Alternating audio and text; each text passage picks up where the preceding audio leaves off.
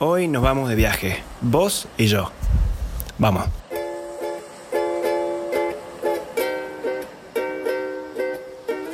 Bueno gente, ¿qué onda? ¿Cómo va? ¿Todo bien? ¿Todo perfecto? Me alegro mucho. Hoy sí, me acuerdo, estamos en el sexto episodio de este podcast, de este podcast de viajes.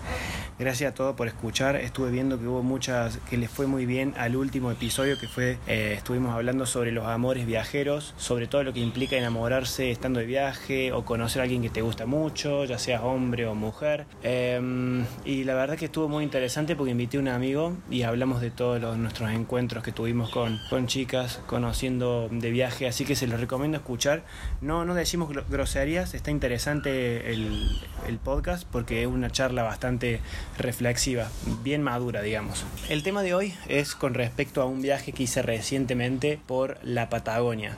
Estuve viajando allá unos ocho días más o menos. Fui en auto, volví en auto, fui en una camioneta, eh, estuvimos parando más que nada en. Uno se imagina que siempre paras en campings, que es todo bien rústico. En este caso fuimos yo, mi hermano, un amigo de mi hermano, que también es amigo mío, y mi papá. Eh, fuimos, éramos cuatro hombres, em, así que en realidad no pudimos hacer muchas actividades campestres ni muchos trekkings, algo que puede ser considerado como un crimen cuando se va a la Patagonia. Pero esta es mi versión del viaje y pude recolectar muchos, eh, muchos datos eh, informativos. Así que lo que vamos a hablar hoy va a ser las 20 cosas que tenés que saber antes de viajar a la Patagonia cosas que resultan indispensables para conocer, para hacer. Eh, cuando digo cosas, que es una palabra muy general, puede interpretarse como, qué sé yo, datos, curiosidades, tips, cosas que a mí me parecen interesantes, consejos, advertencias, eh, muchas cosas que creo que son de mucho valor para la audiencia viajera. Entonces, em, recuerden que este podcast lo pueden ver también en YouTube si les interesa verme mientras estoy hablando o si cada tanto quieren ver qué hago, para dónde miro, cómo transpiro, por ejemplo, ahora que hacen como 30 grados de calor en Córdoba, ayer hicieron 36.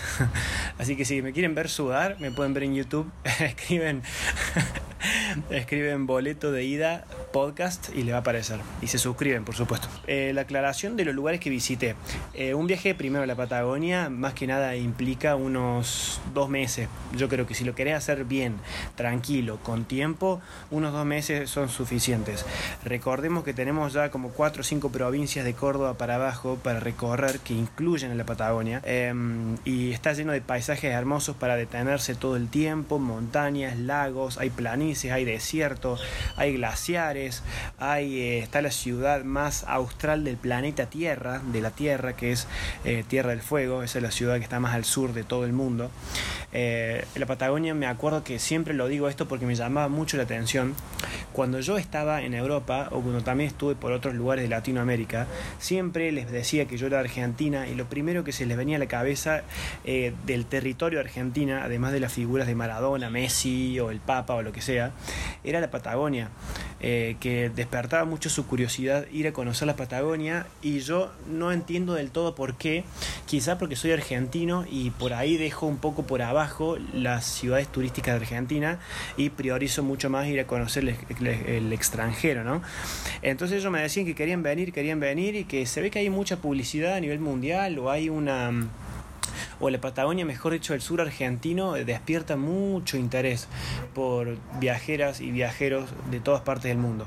Así que genial que quieran venir, es un lugar hermoso, hermoso, que viste que a veces cuando vas decís, bueno, eh, este lugar con, con una sola vez me alcanza, ya no sé si volvería. Bueno, la Patagonia es totalmente lo opuesto. Es uno de esos lugares que vos decís, loco, tengo ganas de volver, pero quiero volver unos, por lo menos unas dos o tres veces más. Con una sola vez no alcanza. Así que bueno, en este caso yo lo voy conociendo de a poco. Yo fui cuando era chico, conozco por ejemplo las grutas, ya conocía Bariloche, conocía Puerto Madryn, em, bueno, conocía San Martín, de, San Martín de los Andes y Villa Langostura también, pero a penitas, de pasada. Ese es el tema cuando haces viajes de muy chico, ¿no? Que no, lo, no los disfrutas porque no sos consciente de dónde estás. En fin, 20 cosas que tenés que saber de la Patagonia antes de viajar. Número uno, eh, los lugares que visité fueron en este orden. Hicimos desde Córdoba hasta la ciudad de Neuquén. De la ciudad de Neuquén fuimos a San Martín de los Andes. De San Martín de los Andes fuimos a Villa Langostura. De Villa Langostura a Bariloche. De Bariloche el Bolsón. Eh, después hicimos Lagos Puelo. Eh, pasamos también por Villa Traful.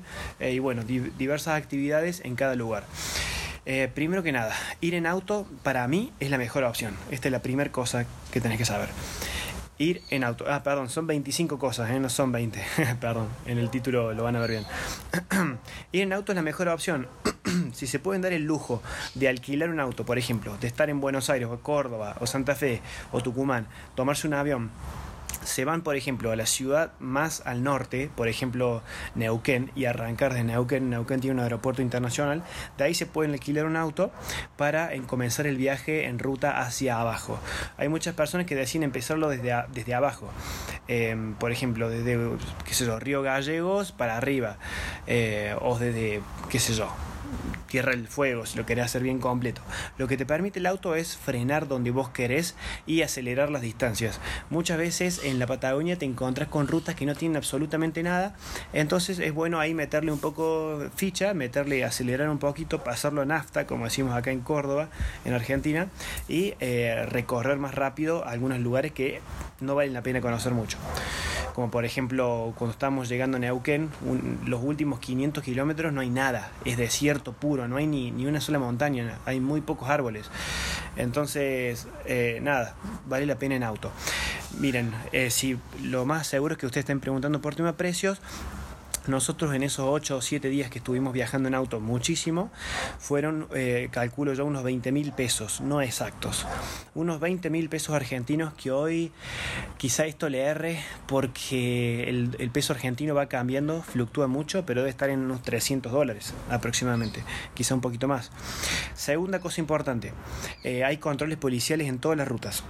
Cuando vas andando en auto, te vas encontrando con que está Gendarmería, la policía local de Neuquén, la policía de La Pampa, y te van frenando para hacerte chequeos y controles. En Argentina son muy severos los controles de ruta, o sea que tienen que tener los papeles en orden antes de salir de donde salgan. ¿sí?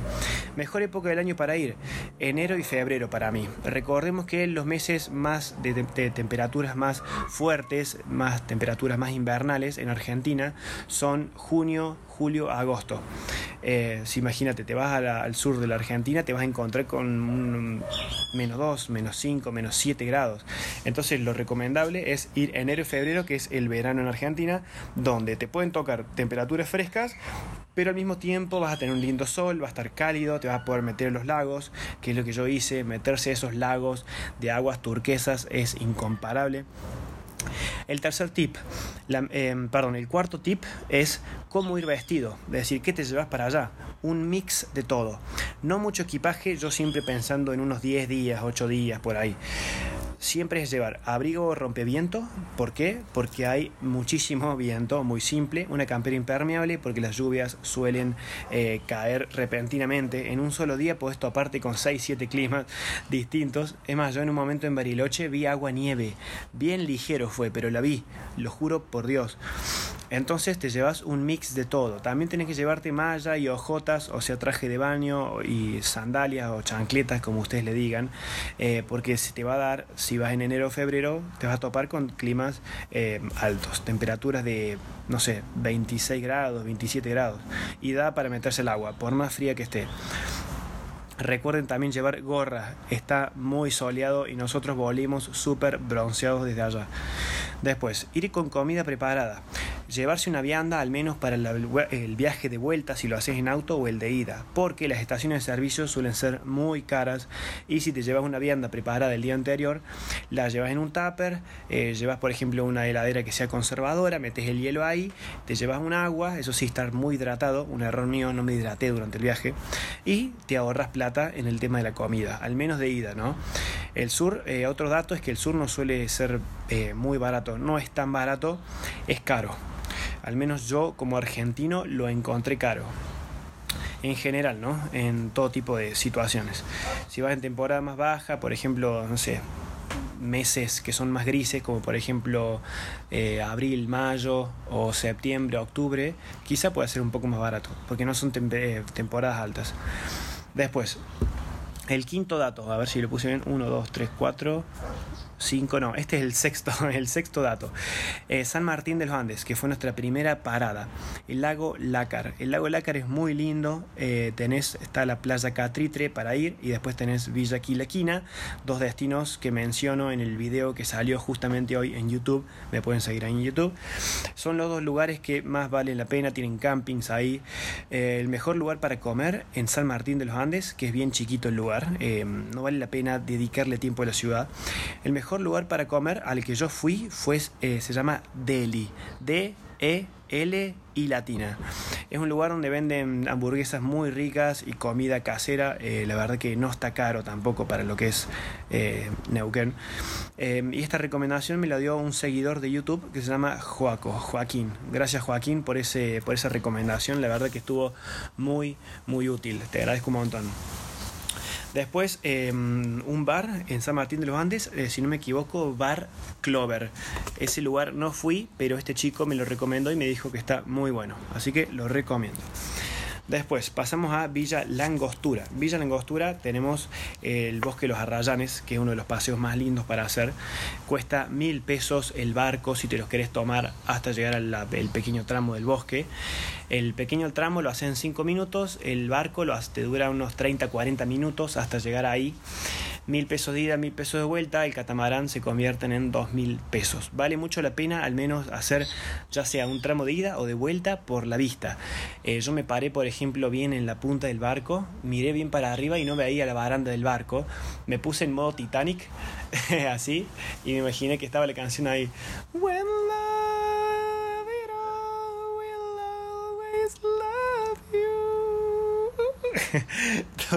Estaba haciendo eso, después me saqué fotos, estuvo muy bueno. Era, es hermoso ese paseo porque vas viendo las islas a tu costado y vas sintiendo el viento bien fuerte en tu cara, es hermoso. Así que si podés invertir mil pesos, ya sea de ida o de vuelta, hacelo. Hasta llegar al bosque son cuatro horas caminando. Yo la hice caminando y volví en barco. Muy, muy bueno. El bosque de los Arrayanes, el lugar que sí o sí tenés que ir si vas, si pasas por Villa Langostura.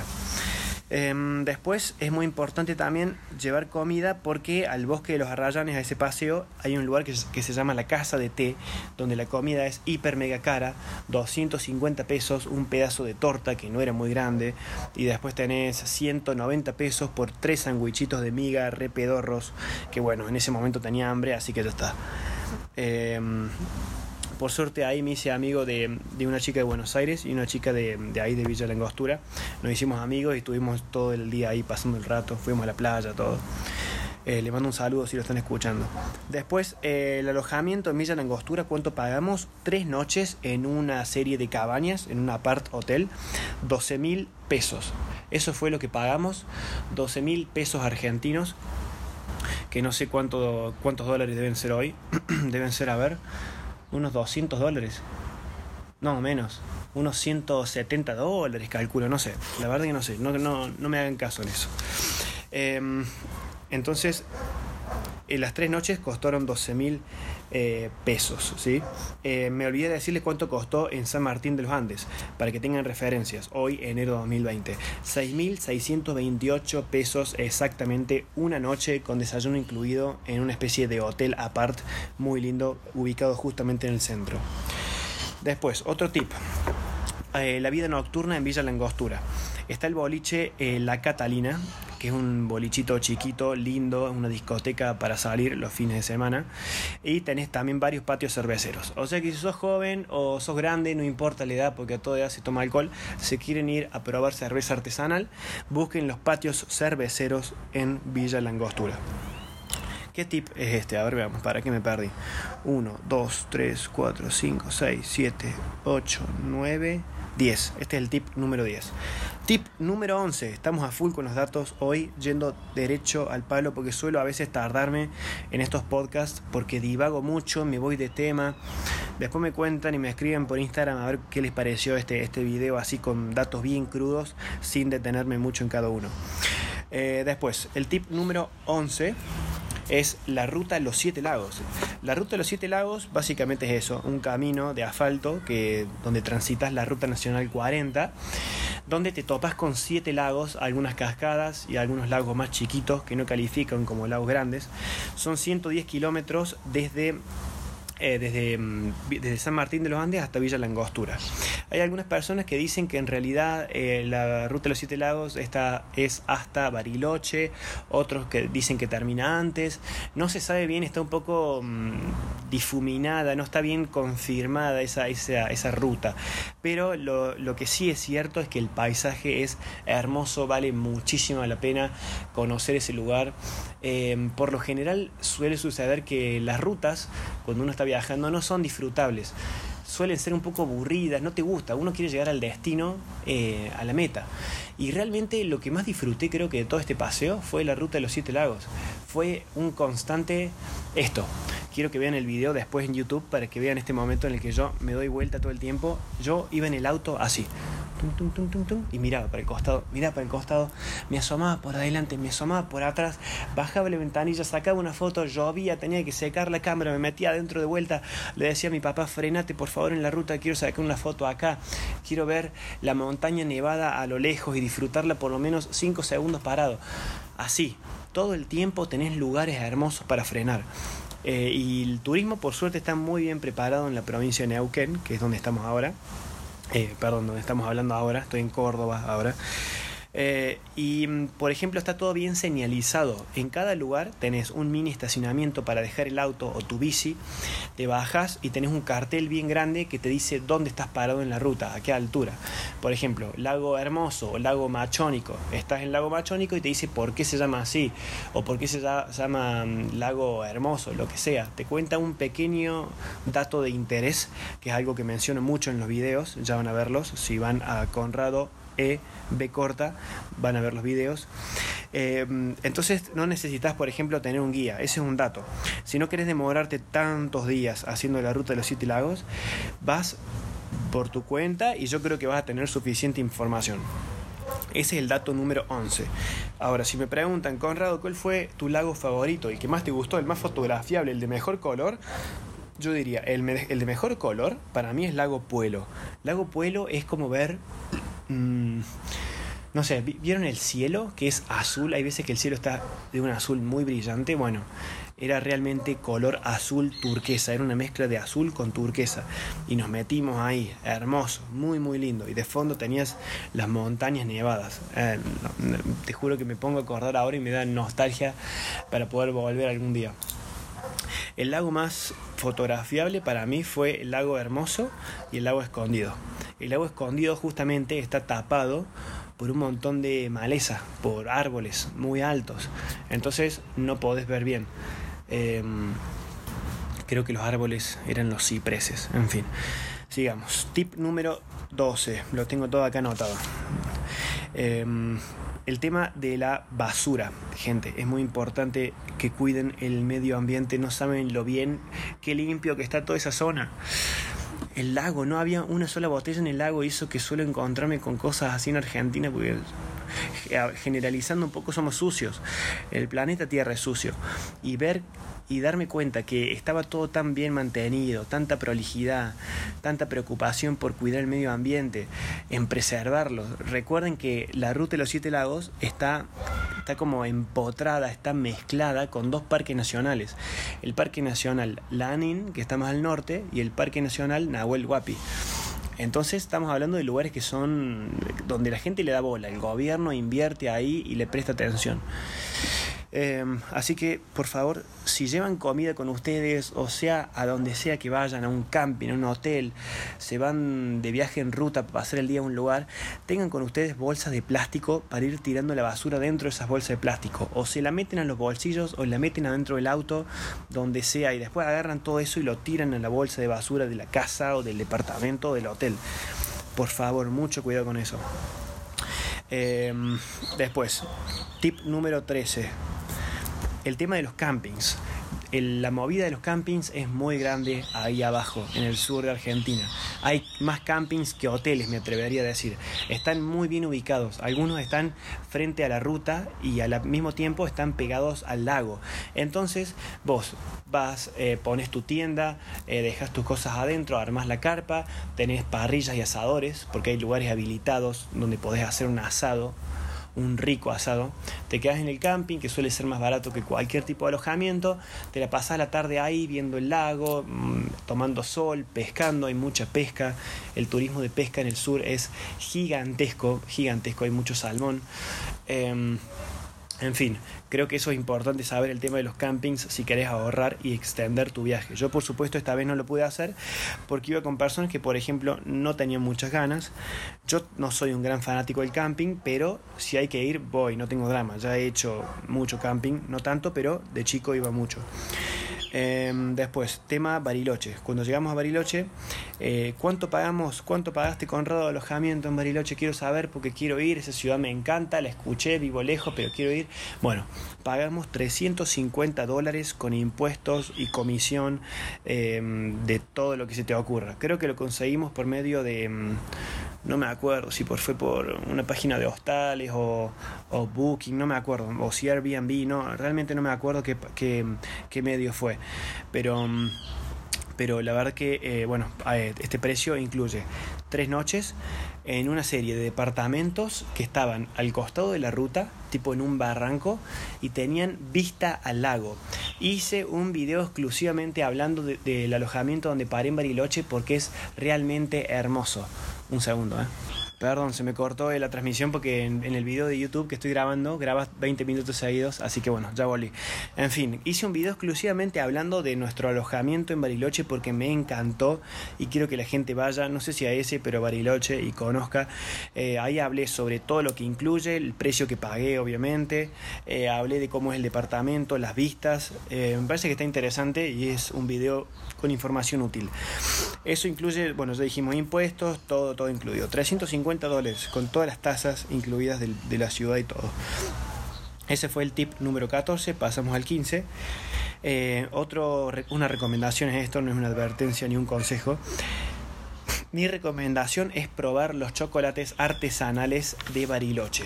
Son exquisitos, son súper llenadores, la verdad que no saben lo que llenan, son sabrosos y no son caros. Sorprendentemente los chocolates Bariloche no son caros. La verdad que en serio vale la pena probar esos chocolates, yo soy un fanático, por eso lo recomiendo, del buen comer, de las cosas dulces.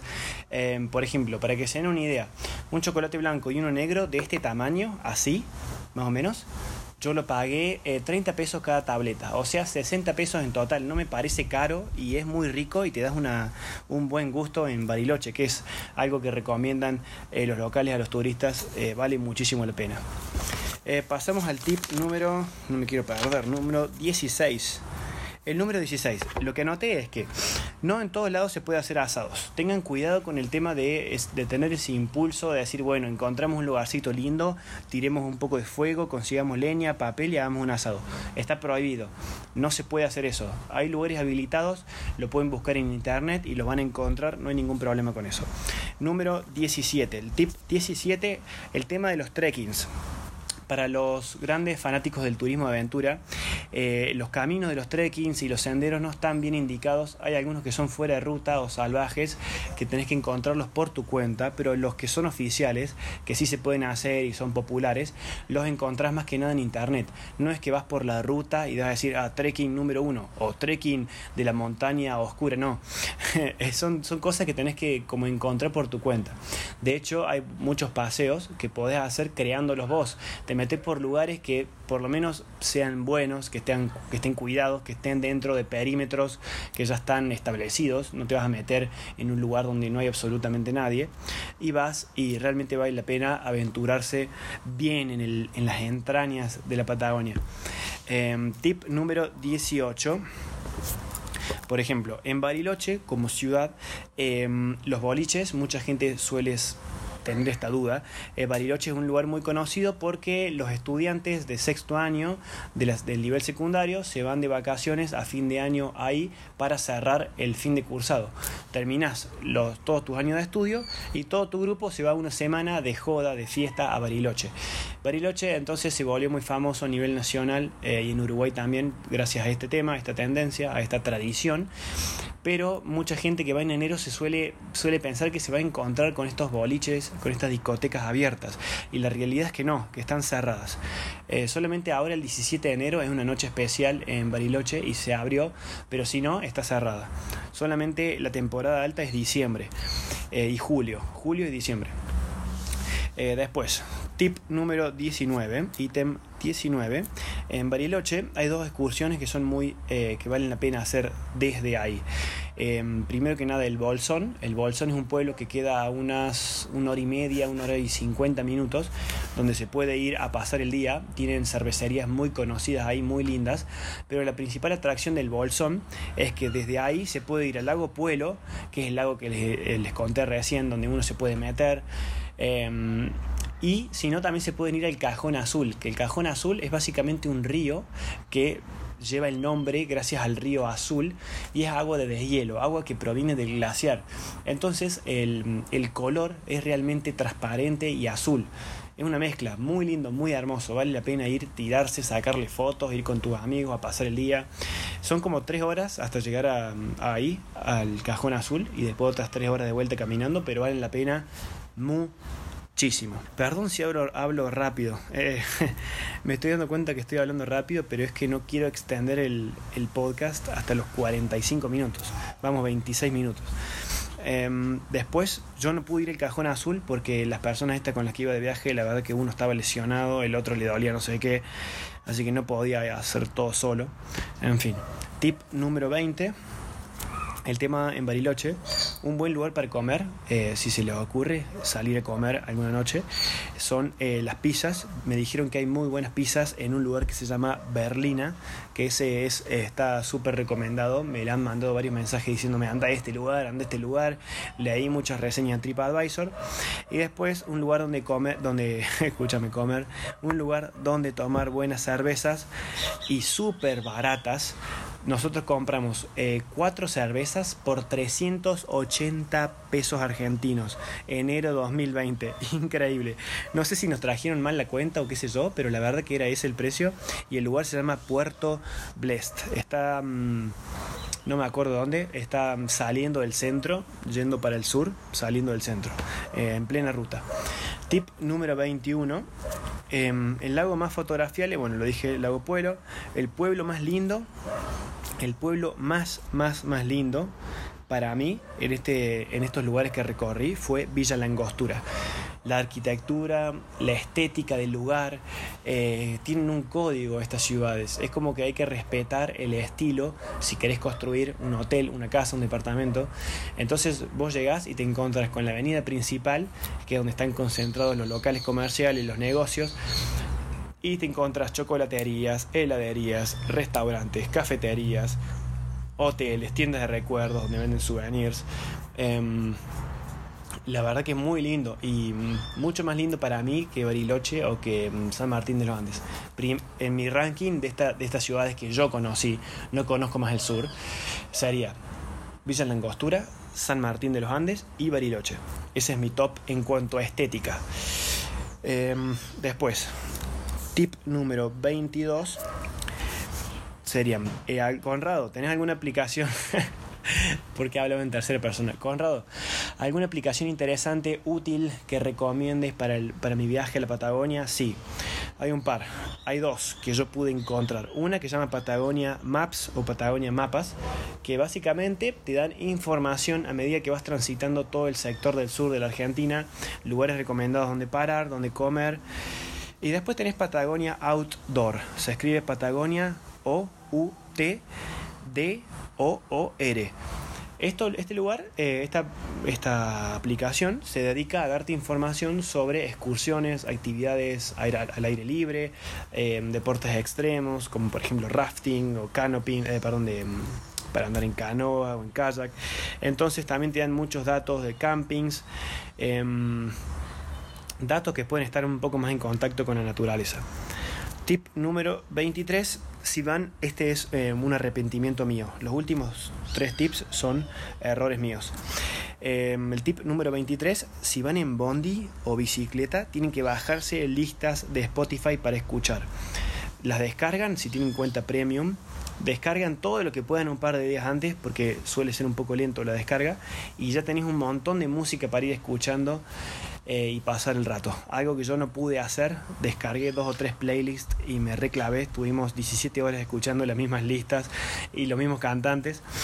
Eh, tip número 24, algo parecido, descarguen con tiempo los mapas. Si ya saben por dónde van a ir, por dónde van a estar viajando, descargan cómo ir del punto A al punto B, cosa de que cuando no tengas conexión a internet, que es algo muy normal en el sur, si no tenés 4G ni 3G, lo tenés eh, y podés usar el mapa sin eh, tener conexión a internet. Y es algo muy cómodo y que te vas a agradecer y te vas a acordar de mí. Em, ese fue el tip número 24 y el 25. Vayan a la Patagonia, disfruten, viajen, coman rico, descansen y vean paisajes hermosos. Muchísimas gracias por ver este, este podcast. Perdón, me trabé. Eh, muchísimas gracias por ver este podcast. Em, la verdad que lo disfruté mucho. Esta vez estoy solo, no estoy acompañado con nadie. lo pueden seguir en Spotify. Si escriben boleto de ida, le dan follow. Lo pueden compartir con alguien que vaya a la Patagonia o que esté re manija o que esté re fanático o fanática con la Patagonia. Este es eh, un archivo de audio muy compartible porque no hablo mucho de mí. Es información pura. Así que si quieren, se lo comparten a alguien para que lo escuche.